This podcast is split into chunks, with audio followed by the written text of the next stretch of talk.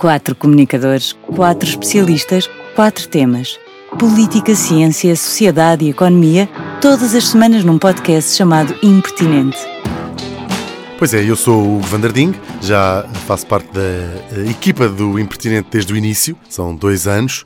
O meu tema é economia, falo dessas uh, porcarias que têm a ver com a economia.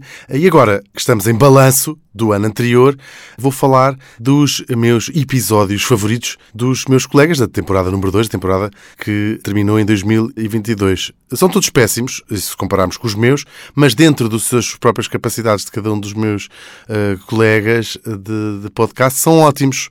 Portanto, isto estamos sempre melhores do que umas pessoas e piores do que outras, já sabemos isso da vida. Vamos lá então.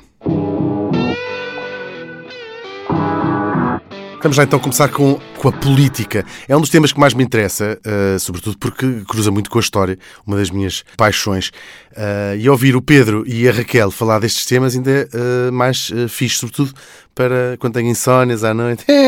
Estou a brincar, estou a brincar. Um dos episódios uh, que mais gostei foi o episódio número 43, A Política do Tempo, que é, claro, fala muito de história, da história da contagem do tempo, como é que nós andamos uh, cá no planeta uh, com os vários calendários desde o início, e conta uma história incrível que aconselho a descobrirem nesse episódio, que é quando os franceses, e mais notoriamente o Napoleão, teve a ideia de mudar completamente o nome dos dias, dos anos, dos meses, das semanas e mais do caraças também. É o meu episódio favorito. Ouçam este bocadinho. E depois houve uns outros calendários que eh, tiveram pai umas ideias muito revolucionárias, mas é interessante porque é que mesmo ou sobretudo, não é? Uh, uh, uma nova maneira de fazer política, uh, um novo mundo, implicava também um novo tempo. Uhum. Podes-nos falar um pouco desses, desses calendários que de, tiveram tanta saída, meu Posso? Deus? Vamos lá. Eu, eu tenho é, é aqui uma, há uma dimensão pessoal que vou introduzir aqui neste tema e que tem a ver com o facto de eu ter alguma simpatia pelo fracasso revejo-me, reconheço às vezes algum mérito nas tentativas, não todas. Uh, e esta tentativa francesa uh, de que vou falar, acho que teria algum mérito. Uh, estava condenada ao fracasso, lá está, porque foi uma iniciativa de um país poderoso, é verdade, mas de um único país que iria, no fundo, remar contra o calendário dos outros e, portanto, não conseguiria manter-se à tona durante muito tempo. Uh, mas este calendário, não sei exatamente qual é, é o nome exato que devemos usar, o calendário revolucionário francês, talvez seja a designação mais, mais aceitável, uh, parte de 1792, portanto é pós-Revolução Francesa, naturalmente, foi instituída em 1793, contando o ano 1, em 1792, data em que se fundou formalmente a República Francesa. E aí o Luís XVI já não tinha cabeça, certo? Luís XVI eh, conheceu o destino de muitos galináceos, aliás, animal que representa a França, Uh, com a diferença de que não correu pelo terreiro depois de ser feita a justiça revolucionária. Muito eh, bem, uh, e, vamos portanto... deixar passar, siga. E, portanto, instituiu-se este novo calendário, uh, nascendo, aliás, como, como referias há pouco, de uma nova dinâmica política que queria mudar várias coisas, entre as quais a forma como se contava e se designava o tempo. Isso, de facto, é, é interessante. Na pesquisa que eu tive a fazer, encontrei um pormenor engraçado destes revolucionários franceses que quiseram abolir várias coisas, a monarquia foi só uma delas. Uh, e, e, e, um, e, uma dessas coisas que eles pensaram em abolir uh, foi o tratamento por Monsieur e Madame, substituindo-os por cidadão e cidadã. Oh. Não me parece mal. Não te Como parece princípio, mal. não parece não mal. parece mal. Mas, de facto, quiseram descolar-se naturalmente dessa carga, sobretudo da carga religiosa, Religiosa, do claro. calendário, e pensaram fazer um calendário novo, esse calendário revolucionário francês, em que os, mês, os meses têm novos nomes, uh, e, e, os nomes escolhidos acho que até têm, têm alguma lógica. Uh, havia o Vindimário, como o próprio nome indica, estava ligado à época das vindimas. Não, e isso em França, tendo em conta é a qualidade do vinho francês, é importante. Muito importante. Havia o germinal na primavera, lá está, quando tudo desabrocha. Havia o pluvioso. Momentos o... olá, neste, neste, neste preciso é ponto. É verdade. Havia o pluvioso, a altura em que chove mais em França, e havia o mais famoso o de todos. Pluvioso. O pluvioso. Uhum. O mês pluvioso. Uhum. Portanto, eram 12 meses na mesma, embora as semanas fossem organizadas de uma maneira diferente. Havia um, uma certa obsessão nesta altura pelo sistema decimal, e portanto os meses tinham 3 semanas de 10 dias e depois o, os minutos e as horas eram sempre em múltiplos de 10, portanto havia aqui uma tentativa de uniformizar o tempo com o sistema métrico, eh, que é uma coisa um bocado utópica, mas interessante, eh, pelo menos visto à distância. Né? Claro, visto à distância Bastante. também me parece muito interessante. E depois há, há o mês de todos mais famoso desta época, que é o Brumário, o famoso 18 de Brumário, que fica para a história, com este nome eh, no caso Brumário, o mês em que havia mais nevoeiro em França, é o mês de novembro, e no dia 18 de Brumário do ano 8, portanto, o ano 8 depois da implantação da República, eh, Napoleão, como se diz em ciência política, deu uma golpada e assumiu o poder. A sério. Depois de voltar das suas campanhas militares, nem todas uh, muito bem conseguidas, como no Egito, por exemplo, de, de, já falaste há pouco, mas voltou com certa elã militar já general, na altura, e portanto acabou com a liderança colegial francesa. Eh, e no dia 18 de Brumário eh, começou um processo também ele revolucionário, mas contra-revolucionário ao mesmo tempo. Estes paradoxos em que a chamada esquerda está sempre envolvida, eu reconheço. e, portanto, a contra-revolução revolucionária acabou com o chamado Diretório, o grupo de pessoas que tomavam conta da França na altura. Que eram muito democratas. Que eram muito democratas. Muito democratas. E, e, exerceram esse poder de uma forma totalmente conciliadora, como Sim. sabemos. Uh, e, portanto, ele assumiu o poder no dia 18 de Brumário uh, do, do ano 8. Curiosamente, foi o próprio Napoleão que acabou com o, o calendário revolucionário francês e no dia 1 de janeiro de 1806 voltou-se então mesmo. ao século XIX e, e ao calendário anterior. E agora a ciência, o tema da Inês e do Paulo. Eu amo ciência e este episódio em particular de que vos vou falar diz muito, porque tem a ver com o lixo que nós somos, o lixo que é o nosso corpo. Eu tenho, como é público, uh, imenso lixo mais ao nível da cabeça e neste episódio falamos de desmistificar aquela ideia de que o nosso corpo é uma máquina que funciona na perfeição.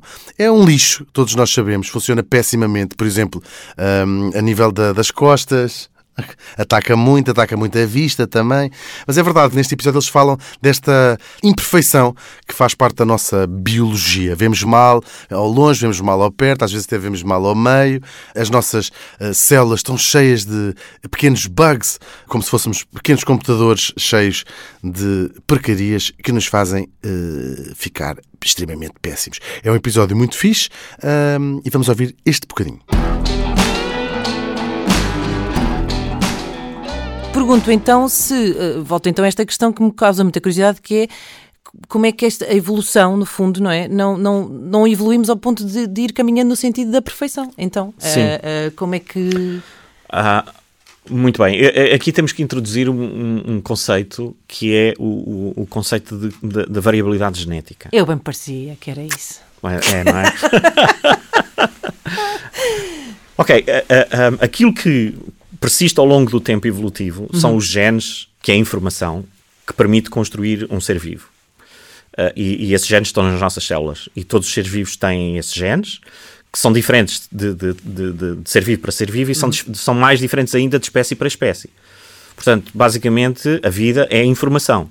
É preciso informação para uh, produzir um ser vivo, produzir para um, estruturar um ser fazer vivo. um novo. Exato. E essa informação está no DNA uh, e está no, naquilo que nós chamamos os genes, que é a parte que codifica proteínas do, uhum. do, do, do, DNA que está na, na, nas nossas células. E acontece que quando esse DNA é copiado pela própria maquinaria da célula, um, há erros de transcrição. Okay? okay. Uh, Cometem-se erros. Um, Mas sempre, ou seja, não é uma sempre, coisa que. Okay. Sempre. Uh, e é um ritmo constante. Uh, é, a taxa de erros é calculável. Nós sabemos exatamente qual é a taxa de erro uh, de mutações que se acumulam por geração num mamífero. Espetacular. Uh, e, e, é igual para qualquer mamífero. Um, e, e, e, cada um de nós, inclusive ao longo da vida, também vai acumulando mutações, mas, mas isso é diferente. Mas e, conseguimos, uh, uh, esses erros uh, materializam-se em alguma coisa que consigamos perceber? Sim, sim. Nós, em características ou não? algumas sim, outras não. Okay. Nós hoje conseguimos, graças à revolução molecular, conseguimos ler as letras todas dessa, dessa biblioteca uhum. que é o, o, o DNA. DNA ou ADN. Exato. Um, e, e, portanto, conseguimos ler não só as partes que são genes, como outras partes que não são genes. Que é essa tralha, no fundo, que nós vamos transmitindo, que, acumula, que, andamos com ela durante anos e anos. Sim, exatamente. a passá-la às gerações do, que vêm por aí fora. Um, e, aliás, essa é outra imperfeição, uh, que podemos falar sobre ela uh, daqui a pouquinho. Uh, um, isto para não estar a, a, a divergir. E, e então, nós chamamos mutações a esses erros que aparecem. A maior parte dessas mutações ou não tem qualquer efeito, porque caem numa zona que não, não é codificante, que não, não é transcrita em nada, okay. ou uh, é uma mutação que dá origem a qualquer coisa que é igual, uhum. uh, como é, por exemplo, o caso dos grupos sanguíneos. As pessoas podem ser grupo A, podem ser grupo B, podem Exato. ser grupo O, Uh, mas isso, do, do, ponto de vista funcional, fisiológico, do funcionamento do, do, da pessoa, altera. não altera nada. Uhum. E nós chamamos essas mutações neutras, porque elas são neutras umas em relação às outras. E depois há outras que afetam o, o funcionamento do, do, organismo, ou porque aumenta o seu metabolismo, ou porque diminui o seu metabolismo, ou porque o tornam mais propenso para ter diabetes, ou menos propenso para ter diabetes, ou porque uh, o tornam mais propenso para ter tensão arterial alta, ou para ter tensão arterial baixa, ou para desenvolver uma musculatura de um supercorredor de 100 metros.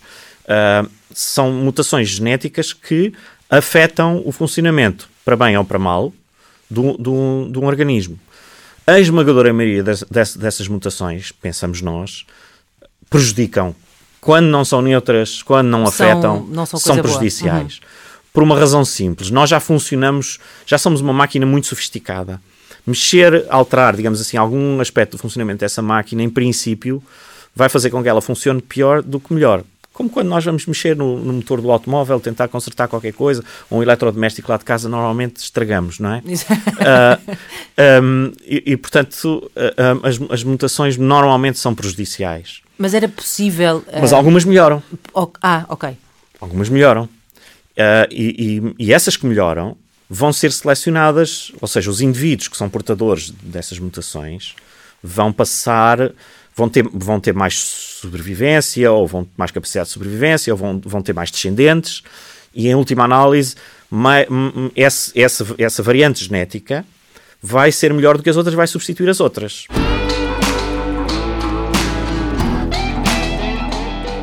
Bom, e agora o tema de sociedade da Ana e da Luísa é um episódio uh, mais do que interessante, fundamental, muito importante, talvez dos mais importantes que se fez uh, aqui no, no último ano.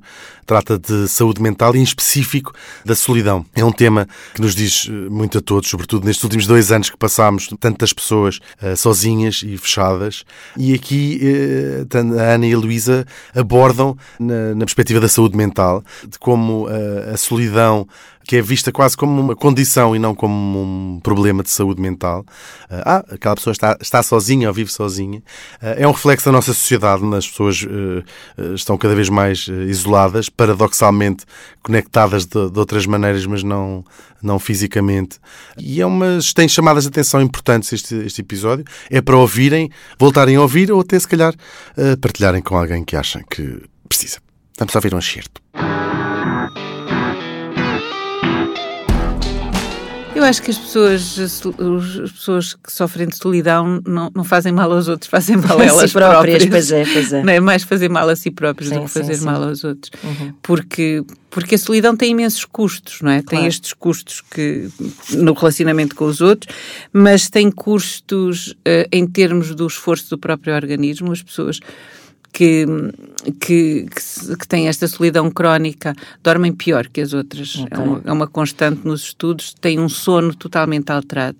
E, e por isso dormem pior, o que quer dizer que estão sempre muito mais cansadas do que as outras pessoas, que o seu corpo tem mais esforço permanente do, do que as outras pessoas, porque não porque tem maiores níveis de tensão arterial, porque o seu corpo não descansa tanto como as outras pessoas. Uhum. Portanto, isso é, uma, é, um, é logo um desgaste enorme físico do organismo. É um... E em caso de doença, há um bocado aquela ideia de ah, fazer-nos rodear por aqueles que amamos, etc.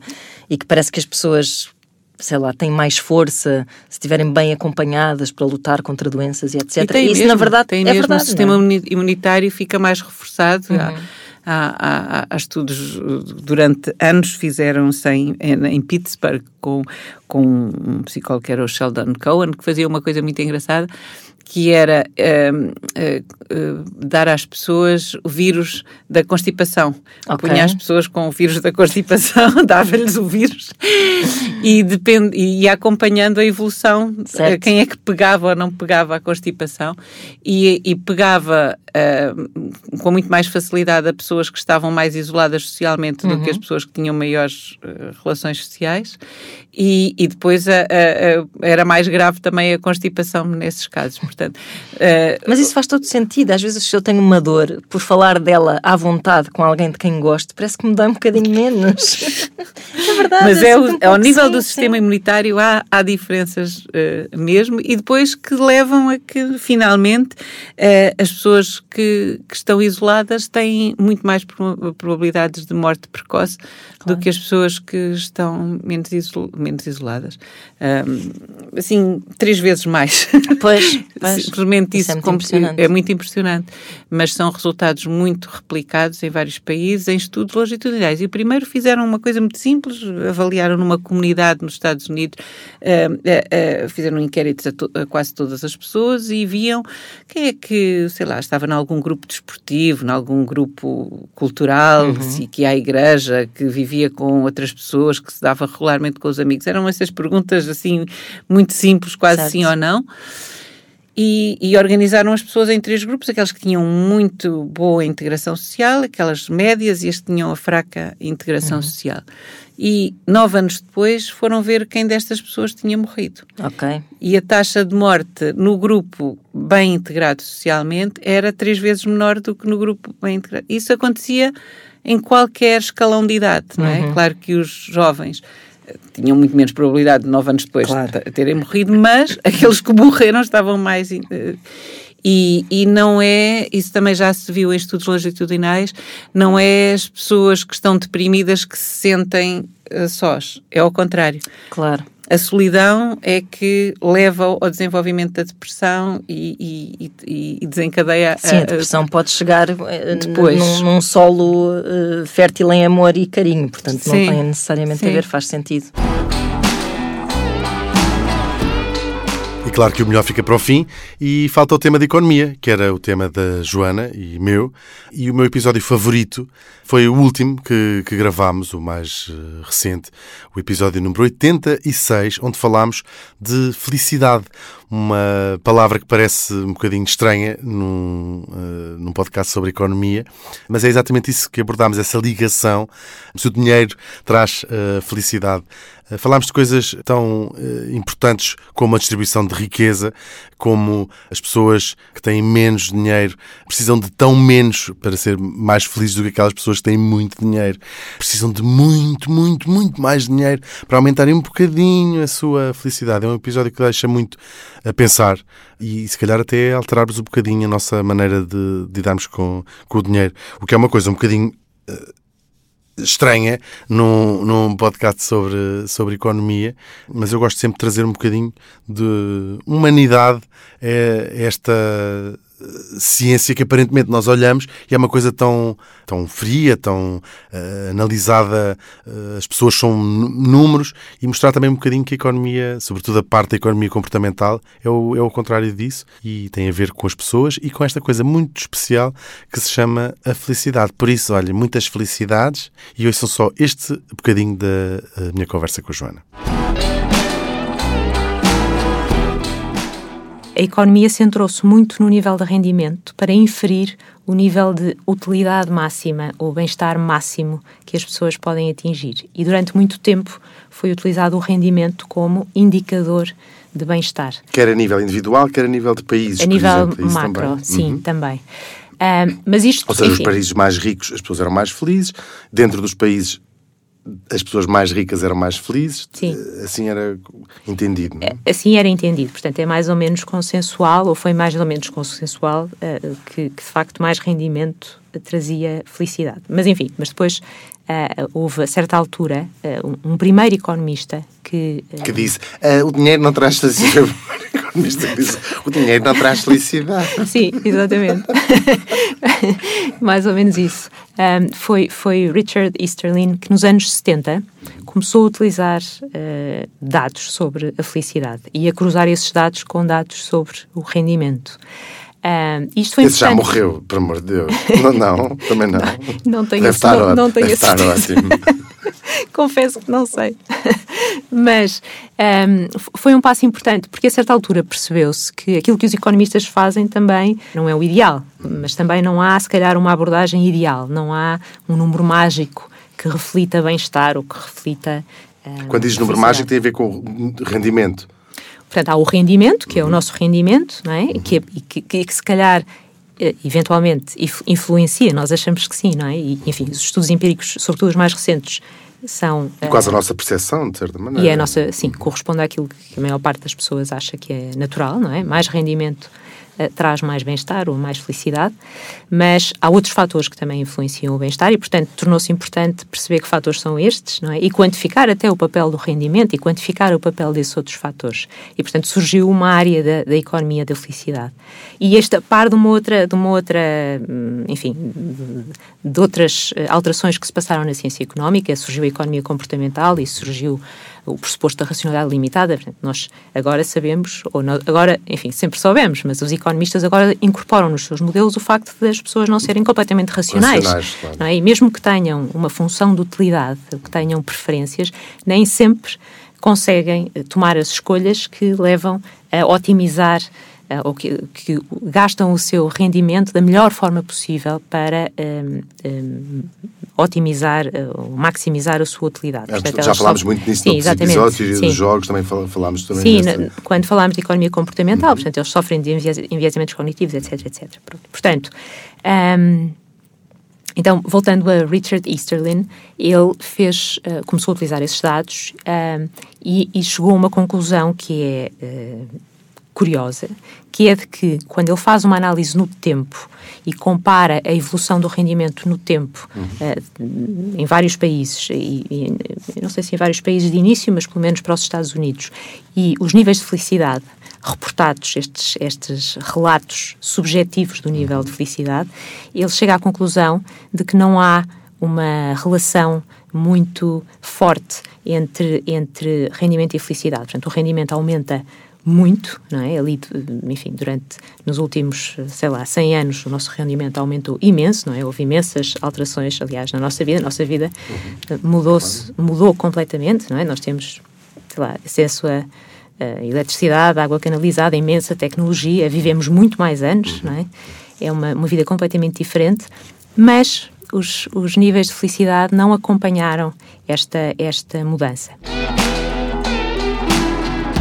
Estas foram as minhas escolhas dos quatro temas do Impertinente: política, ciência, sociedade e economia.